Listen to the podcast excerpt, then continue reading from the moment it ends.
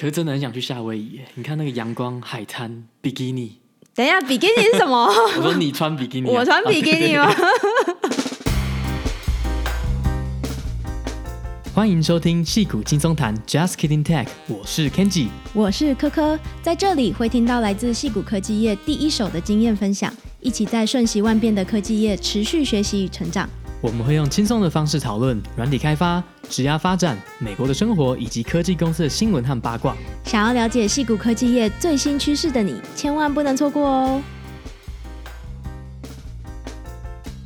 ！Hello，大家好。我觉得最近在家里待久了，都开始胡思乱想，做白日梦。你都在想什么？我最近都在想着，好想回丰原吃小吃哦，因为丰原的庙东就是有非常多好吃的东西呀、啊。我们这次回去，我也就是再吃了一轮。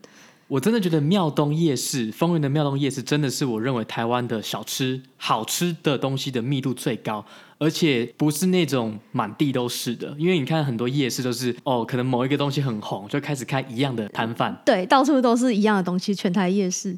对，但是庙东，我记得我很小的时候去，跟现在去店家基本上都差不多，都是做那种很好吃，然后一直很红，红到现在。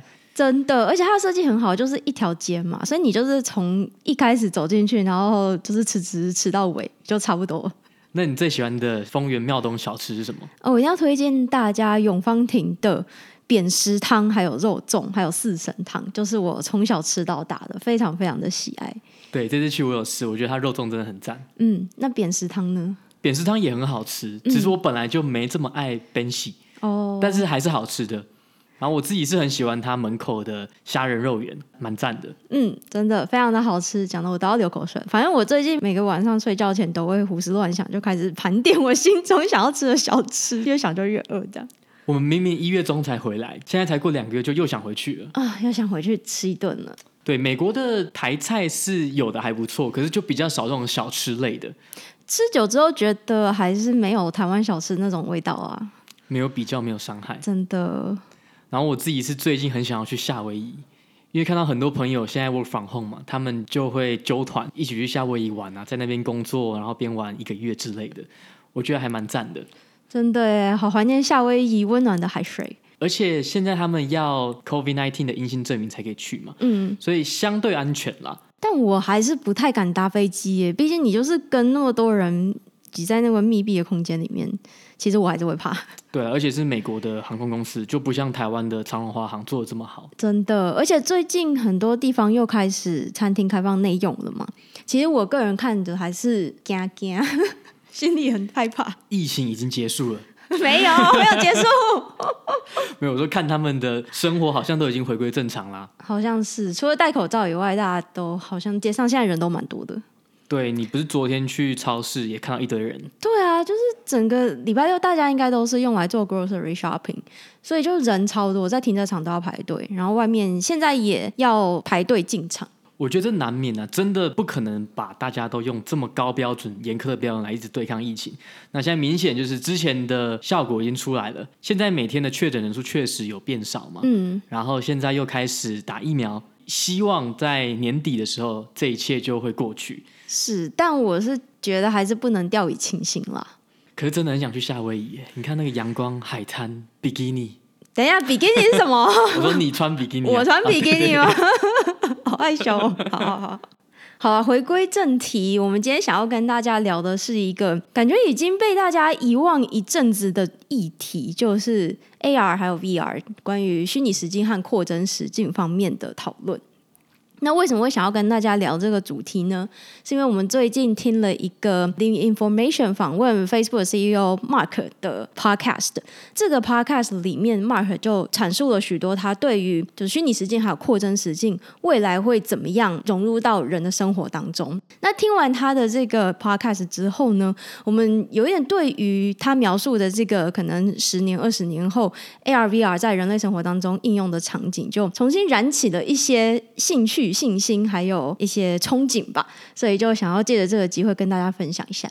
对，那个专访总共有四十五分钟，那都是专注在 AR、VR 相关的讨论，就没有讲我们之前讲过的一些 Apple 的隐私啊，或者是一些政府跟澳洲政府相关的议题。那我个人觉得是蛮好，就是他讲一个不是现在大家在讨论的东西，可是是一个长期的思维，讨论到 Facebook 整体对 AR、VR 的策略，还有 Mark 他本身对 VR、AR 的想象。我个人觉得非常推荐啊，但是我想不是每一个人都想要去听完整的英文访问，所以这一集我们就稍微统整一下它里面的重点，跟大家讲一下 AR、VR 未来会怎么发展。嗯，有点类似导读跟整理的概念。对，那首先先大概讲解一下 AR、VR，我相信大家都非常熟悉了，但是我们还是举一些实际的例子，因为 AR 跟 VR 它其实是一个硬币的两面嘛，它们是有相关的，彼此互相互补，但是又有一点不一样。那 VR 就是 Virtual Reality，就是虚拟实境。一个最明显、最好懂的例子就是《一级玩家》这部电影里面阐述的现象，就是你通常会戴一个头盔，你进入一个沉浸式的体验，到达另外一个虚拟世界，你可以变成另外一个角色，在里面做各式各样的活动。那我们实际上的例子就是有像 HTC Vive 这种 VR 的头盔，或者是像 Facebook 他们自己的产品 Quest Two，他们也是在二零二零年十月发表的嘛，算是第二代的 VR 的头盔。那这些头盔呢，我相信大家或多或少都有在一些地方体验过嘛。比方说，我之前就在三创有体验过 HTC Vive，然后去日本的 VR 的游乐园也有体验到，好像当时他们也是用 HTC Vive。嗯，对。但是我自己的感觉是，他们现在做的还是没有到体验非常的好，因为我自己试用完会觉得有点头晕。我是用过 HTC Vive，那使用时候的感觉是，其实。真的是还蛮沉浸式的，就虽然你可以看到那个画面的那个力度还是不够像真实事件嘛，但是其实你可以感觉到说，你就是身处在一个不一样的空间当中。我觉得那个沉浸式的体验还是蛮不错的。那不知道为什么我用 HTC Vive 不太会晕？对，可能我眼睛拓康，我不知道。但其实之前用是觉得，哎，真的有一种很惊艳的兴奋感。对。但是它目前发展到现在的一个限制，算是说它不能玩太久，因为可能头盔有点重。嗯，然后再加上虽然你不会头晕，但是如果你玩一个小时、两个小时，你可能就会头晕了。嗯，所以目前还没有办法做到这么自然，然后让大家可以长久的游玩。嗯，那这也是他们的挑战之一。好，那接下来讲到 AR（Augmented Reality） 扩增实境，那想必大家一定都有玩过 Niantic 出的 Pokemon Go。我没有玩过哎、欸，其实你怎么可能没有玩过？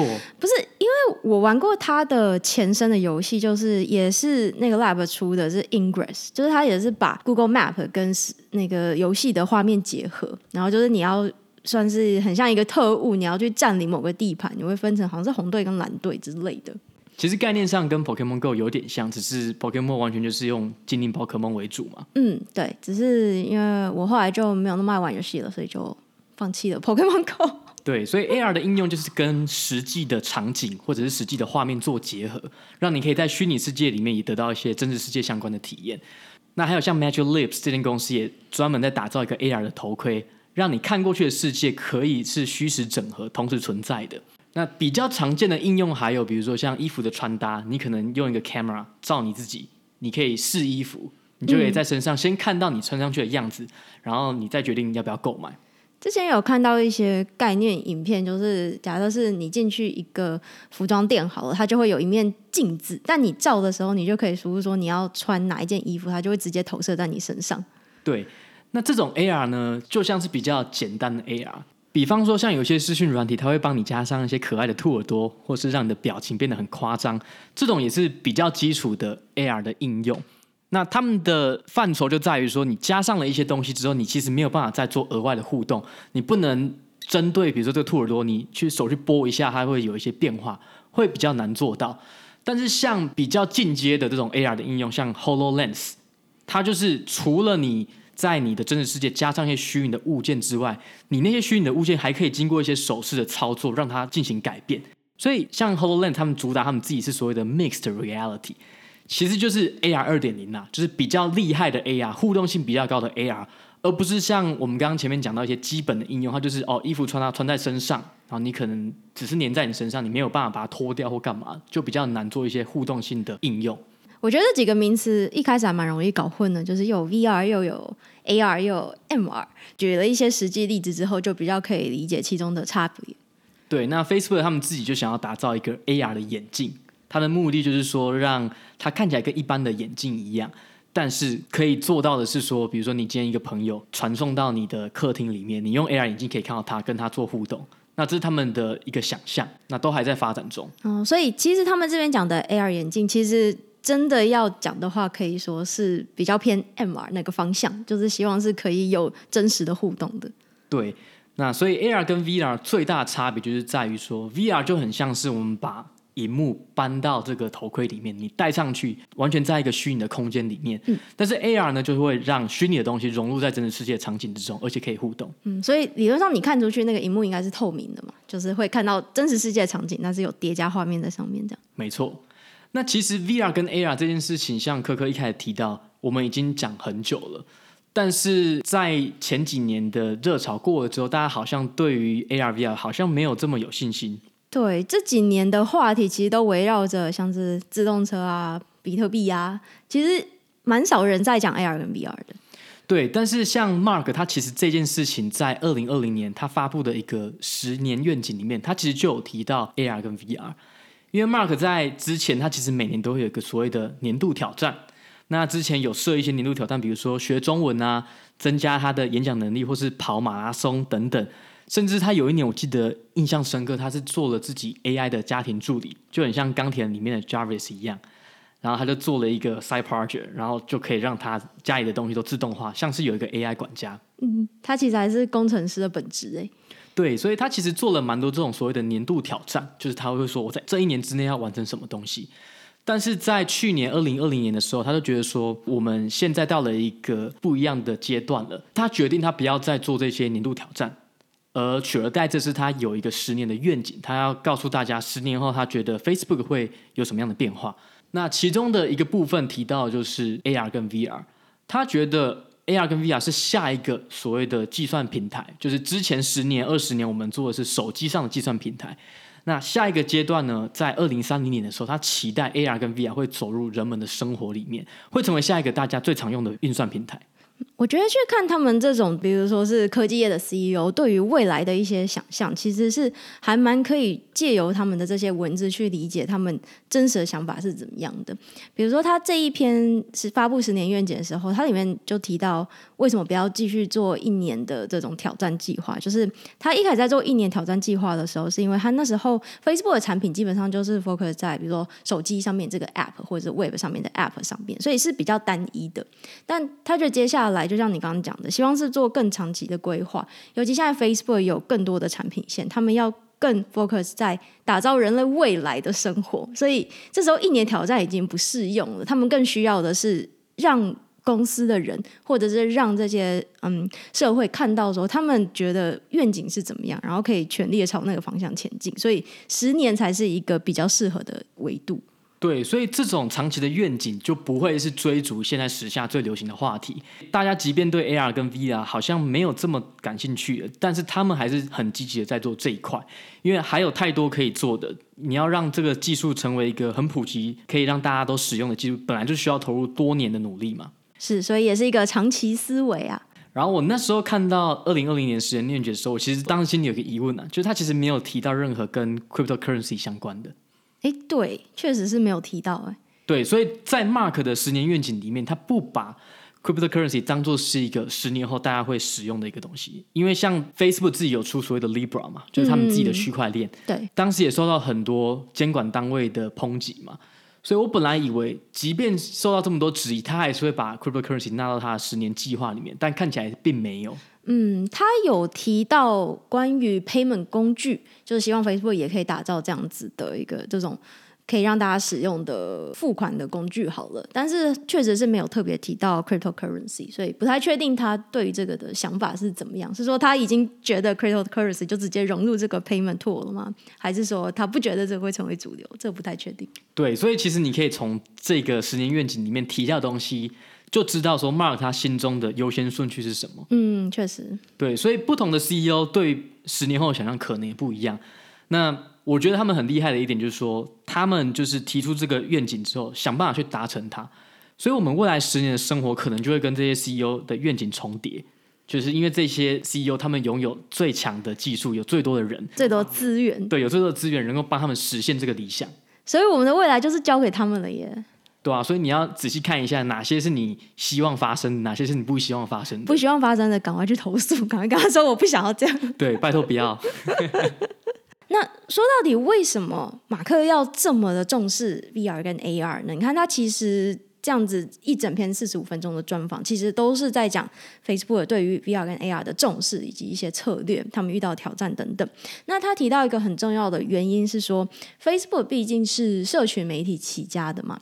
那你要做这种所谓的 social interaction，其实我们要回归的就是大家希望能够有那种跟朋友实际在一起的感觉，就是你要感受到另外一个人或另外一群人是跟你在同一个当下存在的。那这个就是作为一个社群平台最终希望达到的目的。对，你要怎么样跟人有比较深度的交流？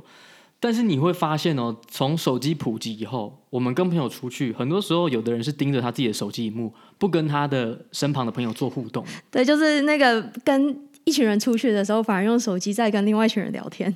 对，所以代表说，其实这样子的形式走到后面，已经不是满足大家最好的需求嘛。我明明就人跟你在旁边，可是你却盯着另外一群人。确实。对，所以像 Mark 他自己就说，什么样才是最好的交流？就是说，你感受到你们当下是有在沟通，你感受到对方就在旁边的，那不一定是你要物理上达到这件事情嘛。他就说，AR 跟 VR 如果到一个境界，十年后我们可以做到的事情是，我们可能戴上一个 VR 或是 AR 的眼镜，你的朋友就直接来到你家的客厅，直接瞬间移动。那你们就可以直接有最深度的交流，而不是像现在大家盯着自己的手机荧幕。嗯，就是这个技术已经达到说，就算你们并不是实质上物体上是处在同一个时空当中，但是你们还是可以借由这个装置的帮助，而心理上能够感觉其实大家是聚在一起的，所以可能是意识层面的交流吧。没错，就是你真的会让瞬间移动成为可能，另外一种形式的瞬间移动。对。然后他也蛮有趣，他就提到说，其实这样可以帮助全球暖化。这个我其实有点疑虑啦，但你先讲完好了。他的立场是这样啦，如果当大家都可以使用 VR、AR 的话，嗯，那我们就不需要大众运输嘛，你人可能不用跑到什么大城市里面才能够跟你的朋友或者是去上班，嗯，你所有东西都是可以在远端进行，不管你住在哪里。所以一旦少了这些交通，其实人的碳排放量就会降低。我觉得这个是有道理的，但是另外一方面，我们待会会提到，其实这些装置的运算量会有一些耗能的问题。那耗在这些计算上面的能量，是不是可以比这些大众运输工具的能量还要小？我觉得他只是拿全球暖化当成一个借口啦。对，那其实它的目的也不是帮助全球暖化，只是说顺带可能有这个好的作用，这样对。那里面我自己觉得最有趣的一点是，他有提到说，VR 装置什么时候才能成为主流嘛？嗯，那他自己就提到说，像 Quest Two 他们十月发表的，去年十月发表的 VR 的装置，其实是很有机会成为第一个主流的 VR 装置。像他说，其实只要一千万台 VR 的装置就可以撑起这个生态系了嘛？嗯，像 Quest Two 在二零二零 Q Four 呢，就卖了一百万台，已经卖的比他第一代的头盔还要多了。按照这个数，他觉得 Quest 2很有机会成为第一个主流的 VR 的装置。嗯，他这边指的生态系是指说，不只是很多人在用这个装置嘛。事实上，你还需要什么？你还需要很多的，比如说软体开发者，他们来开发可以应用在这些装置上面的，不管是游戏也好，或者是社交软体也好，其实都需要这些产品开发者一起来加入这整个一个生态系，才有办法撑起这整个产业运作。对，所以只要有一千万台，就会吸引开发者进来，打造更多好用的 App。对，就会有更多的公司愿意投资开发的资源在这个领域上面。对，不过其实你看这个一千万台也不算到非常多嘛。我们拿 Switch 来看好了，嗯，Switch 它发表了四年，到现在已经卖了八千万台。我们有贡献一台呢。对，我们有贡献一台。所以对 Mark 来讲，一千万台可能只是最基本，能够提供足够的人进来，让这个生态系持续成长。可能这个也是根据过往的技术，比如说游戏主机或者是手机方面，不管是 Android 或者是 iOS，都是要有一定程度的人使用这个装置，才会有更多的开发者。没错。另外一个有趣的重点是，他也提到了目前 AR 跟 VR 技术上面开发上遇到的一些障碍，他们还在想办法克服的。那这边其实它分成了 AR 跟 VR 来讨论。那在 AR 的部分，就是扩增实境的部分呢，他有提到说，因为 AR 我们刚刚也提过了，其实它不只是一个呃，你就是封闭式的环境的感觉嘛，就是你其实是要跟现实世界做互动的。所以在开发 AR 的过程当中，其实需要非常多的基础科学相关的研究，就是很深入的研究，比如说计算机图形啊，或是光学，甚至是显示技术等等。那这些技术其实都还没有达到可以制造一个很好的 AR 体验的程度。那另外就是要做这些运算，其实也要有相对应的那些晶片。也能够负荷这些计算的这些消耗的功率啊，或者是这些那么大的计算量，这就牵扯到这些晶片的运算能力。他们可能也要自己去开发自己的晶片。那同时也要考虑这些装置会不会过热，因为手机像手机就会有很多过热的问题，之前也有很多的讨论了。那同样的 AR 的装置也会有这样子的问题，尤其在 AR 上面，这个过热问题会更严重，因为它就是直接贴在你的脸上的，你总不能用了三十。十分钟一个小时，你就感觉到你的脸已经快要烧焦了。对，因为你手机过热，你有时候是放口袋或者是在手上，这倒是问题不大。可是你放到脸上，你可能会烫伤，就是贴着你的皮肤，所以这个是一个急需解决的问题。那另外，当然，荧幕的技术就也是一个很需要考量的点了，因为刚刚也提到了，它其实会是一种穿透式的荧幕，它并不是一个直接把你的眼睛全部包覆起来一个封闭式的荧幕，它其实是需要跟现实世界有所结合，必须是透明的，你可以看到的，但同时又要可以显示这些物体，就是叠加的虚拟物体。对，因为目前 AR 的发展的确还是落后于 VR。原因是因为他们对于 AR 的想象是说，我希望有一个像我们一般的眼镜大小的 AR 眼镜，那这个就加了非常多的物理限制嘛。因为目前的 VR 头盔，你至少还是一个相对大的一个装置，可能跟手机或者比手机大一点的装置。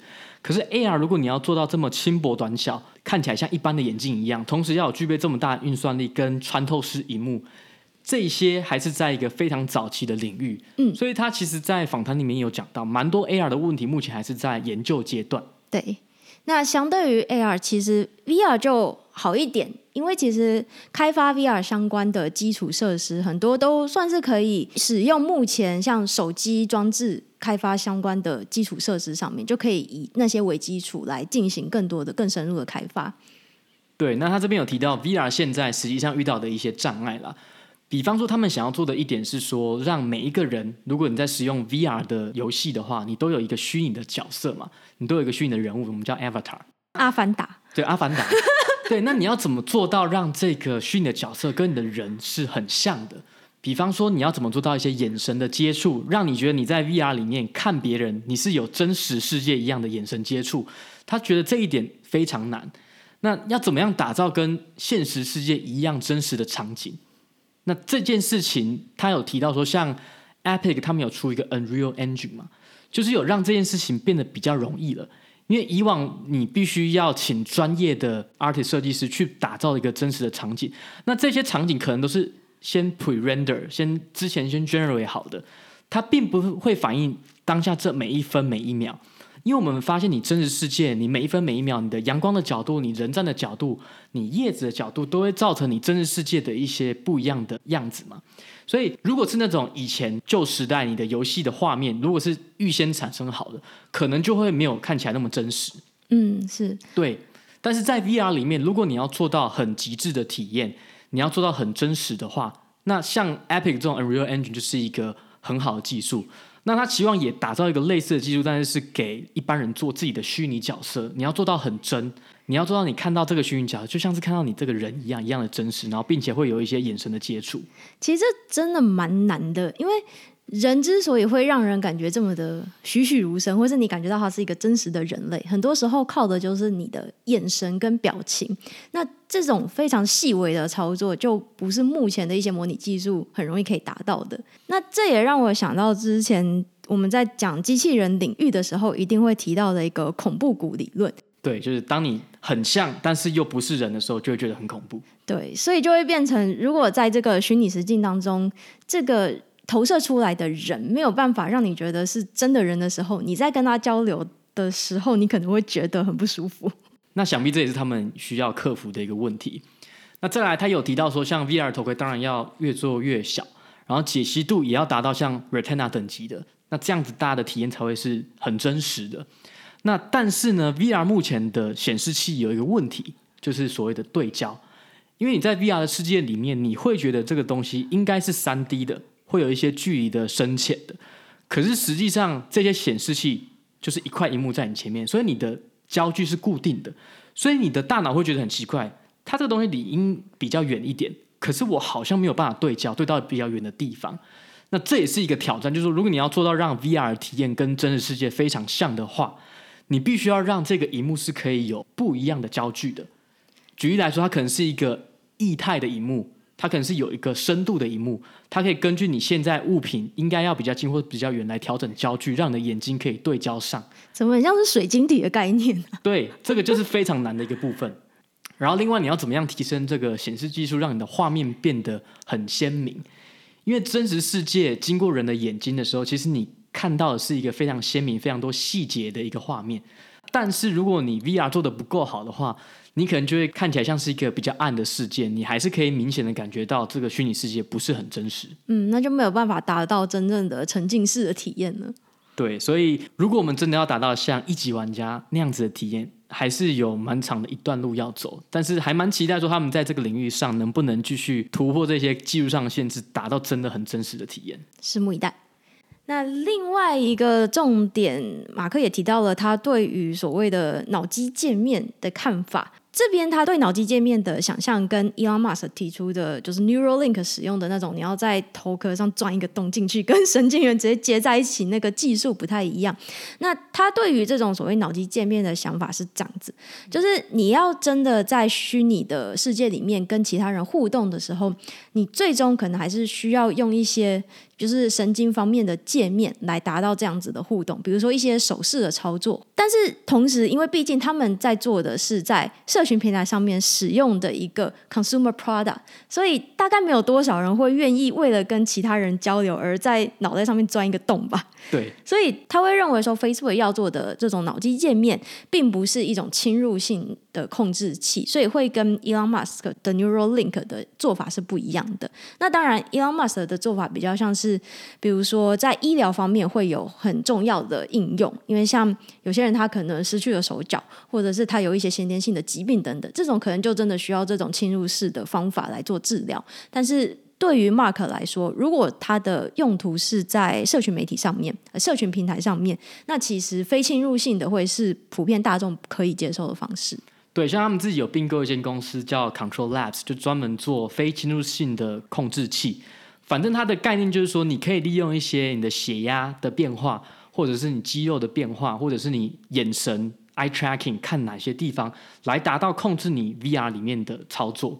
所以就不需要这么侵入式的方式来让你能够跟神经元对接，那这是他对于这个脑机界面的看法。嗯，这家公司在做的东西好像有一点像关键报告，就是 Minority Report。哎，其实讲这部电影也有点泄露年纪，没关系，我们的年纪应该大家查也查得到，没关系。但就是有点像里面那种操作的方式，就是你手很酷的在那边回来回去，就可以操纵一个荧幕上投影荧幕上面的一些物体之间的变换，这样。对，所以我对于他这个想象呢，我会觉得以后的 VR，你就是带了一些很微型的装置，可能在你的手上或是脚上，你可能利用一些肌肉的变化或者是身体的一些变动，就可以操作 VR 里面的角色。那另外他也提到说，声音对于 VR 装置的重要性，原因是我们一般的荧幕啊，不管是电脑或手机，这些声音其实都没有所谓的空间感。比方说你在一个视讯会议里面。你虽然看到你的同事就是排成一排，可是实际上你们彼此是没有空间感的。嗯，每一个人在哪一个位置，其实对你讲并不重要。然后你们的声音也都是只有从你的两个喇叭里面出来，你不会觉得有所谓的立体感。可是如果 VR 的应用到一个极致的时候，哎，我可以知道说我 A 同事在我的左手边，B 同事在我的右手边，我们甚至可以交换位置，然后让你的声音的来源是不一样的。所以他说，声音对于这个体验也是占一个很重要的角色。不过他既然讲到了声音，我觉得还有另外一个感受，但我们好像到现在都没有办法做，就是嗅觉的部分，就是你没有办法真的去闻到一些这个世界里面的味道嘛？这个好像一直以来都没有办法克服。对，嗅觉的部分真的是五感里面最难被复制出来的一个体验。对，但其实它对于现实世界的感受也是很重要的啊。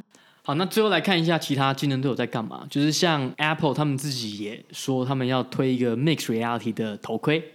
那重点是 Apple 的东西一定是尊爵不凡，所以他们的定价大概是三千块美金，超贵，这就是 Quest 的十倍啊。对，像 Quest Two 它是卖三百块美金，因为 Mark 他主打的是说他希望每一个人都可以拥有这种机台，他不希望是一个高单价的。他说有一些人的策略是说我用一个高单价的 VR 的机台。然后从这个 VR 的硬体去赚钱，但是他想要做的是一样，就是先让这个硬体很便宜，大家都可以使用，然后把软体增强，吸引更多人进来。那 Apple 现在目前算是一个比较走高端的路线，他们的这个 Mixed Reality Headset 据说会有十二个摄影机，好多哦。对，就可能可以看旁边的环境怎么样，帮你做出对应的一些虚拟物件。然后另外一方面，像 Google，Google 对于 AR VR，其实他们目前的策略真的是慢慢来。他们其实，在很早期的时候就有 Google 眼镜嘛，那也有 Google Cardboard，就是你一个硬纸板，硬纸板把你的手机变成是一个 VR 头盔。他们其实，在 VR 跟 AR 是有机会领先的，可是他们目前都放弃了这两块。像 Google 眼镜早就已经停止开发了，对。然后 Google Cardboard 也是在上礼拜说他们宣布不会再卖了，所以看起来他们在 VR 跟 AR 的想象跟 Mark 是完全不一样的。对，这一点我自己还蛮意外的，因为 Google 算是在这个领域还蛮早就加入了嘛，但是他们竟然在这个时候并没有提出非常具体的 AR 或是 VR 相关的策略。那相对于其他几个大厂，像 Facebook 跟 Apple，其实都蛮积极的在进军这个领域，但 Google 却没有很明确的动作。我觉得就是他们的 CEO 对于 AR VR 的发展是不一样的，因为毕竟我们现在讲的这些都是。Mark 他的想象嘛，对，那他当然是尽全力要让这件事情发生。嗯，那像 Apple 的确好像也认同这个概念，他觉得 AR 是有机会的，所以他们才会推一个自己的头盔嘛。但是 Google 可能就不见得完全同意这样的看法，因为毕竟他们的 Google 眼镜就是已经胎死腹中了。或许他们是因为太早做这个研发，当时的各种硬体的基础设施都还没有就位，所以导致他们放弃了这个专案。但我自己还是会蛮好奇，如果真的去访问。比如说 Google CEO 好了，他会提出什么样的看法对于 AR 跟 VR？因为毕竟他们就是一个就世界上基本上最大的公司了吧？那他们已经有很多资源可以投入，那为什么他们不愿意投入呢？就到底其中有什么？他们看到了什么？就很好奇了。你去问三大，他应该不会理我。那你听完这段访谈，你对于 Mark 看法有什么改变？我不得不说，我听完这段访谈之后呢，我是对 Mark 重新燃起了敬意啊。怎么说？因为毕竟过去几年，Facebook 其实在媒体上的形象并不是太好嘛。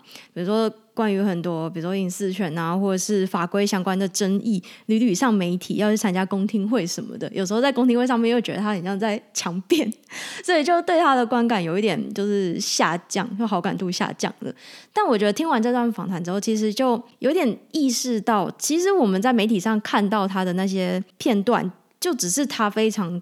单一个面向的呈现出来的样子而已。是的，其实他大部分的时间都是在思考，比如说公司未来发展什么样，或甚至像这个例子当中就看出了他其实正在想象人类的未来是什么样子，并且努力的朝那个方向前进。就是他其实是有能力来构筑人类的未来，然后朝那个方向前进的。对，因为毕竟媒体跟 Facebook 他们的利益就是互相冲突的嘛。很多媒体都很讨厌 Facebook，所以在新闻上把它描述的比较像是坏蛋的角色，也是可以理解啦。对，那我觉得身为一个一般乐听众的我，就不知不觉被这种形象影响了。但其实听完这个访谈，或者是看了他自己发表在 Facebook 上面的十年愿景，好了，就可以看出来说，其实他真的还是从一个工程师的角度去规划这个蓝图的。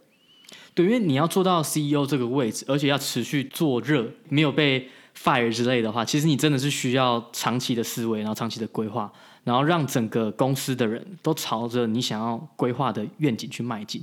那这件事情本来就很困难，那很当然我们在媒体上看到都是比较片面的资讯嘛，所以当然对他攻击会比较多啦。但是我想，你只要看到有人攻击他，代表他就是一个咖。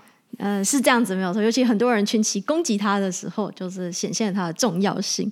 那另外这篇访谈当中，他谈到很多技术层面的问题，其实就也显现了他真的有去深入研究这些技术方面的问题的。其实就跟 Elon Musk 有点像，他们都是非常 hands on 的人。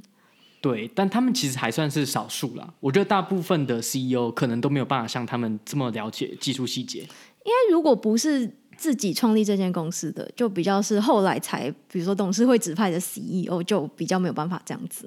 对啊，像 Elon Musk 他不是会跟 engineer 一起加班吗？六日加班，然后把一个问题解出来，压力应该超大。压力超大，真的，我要是员工吓死了。真的。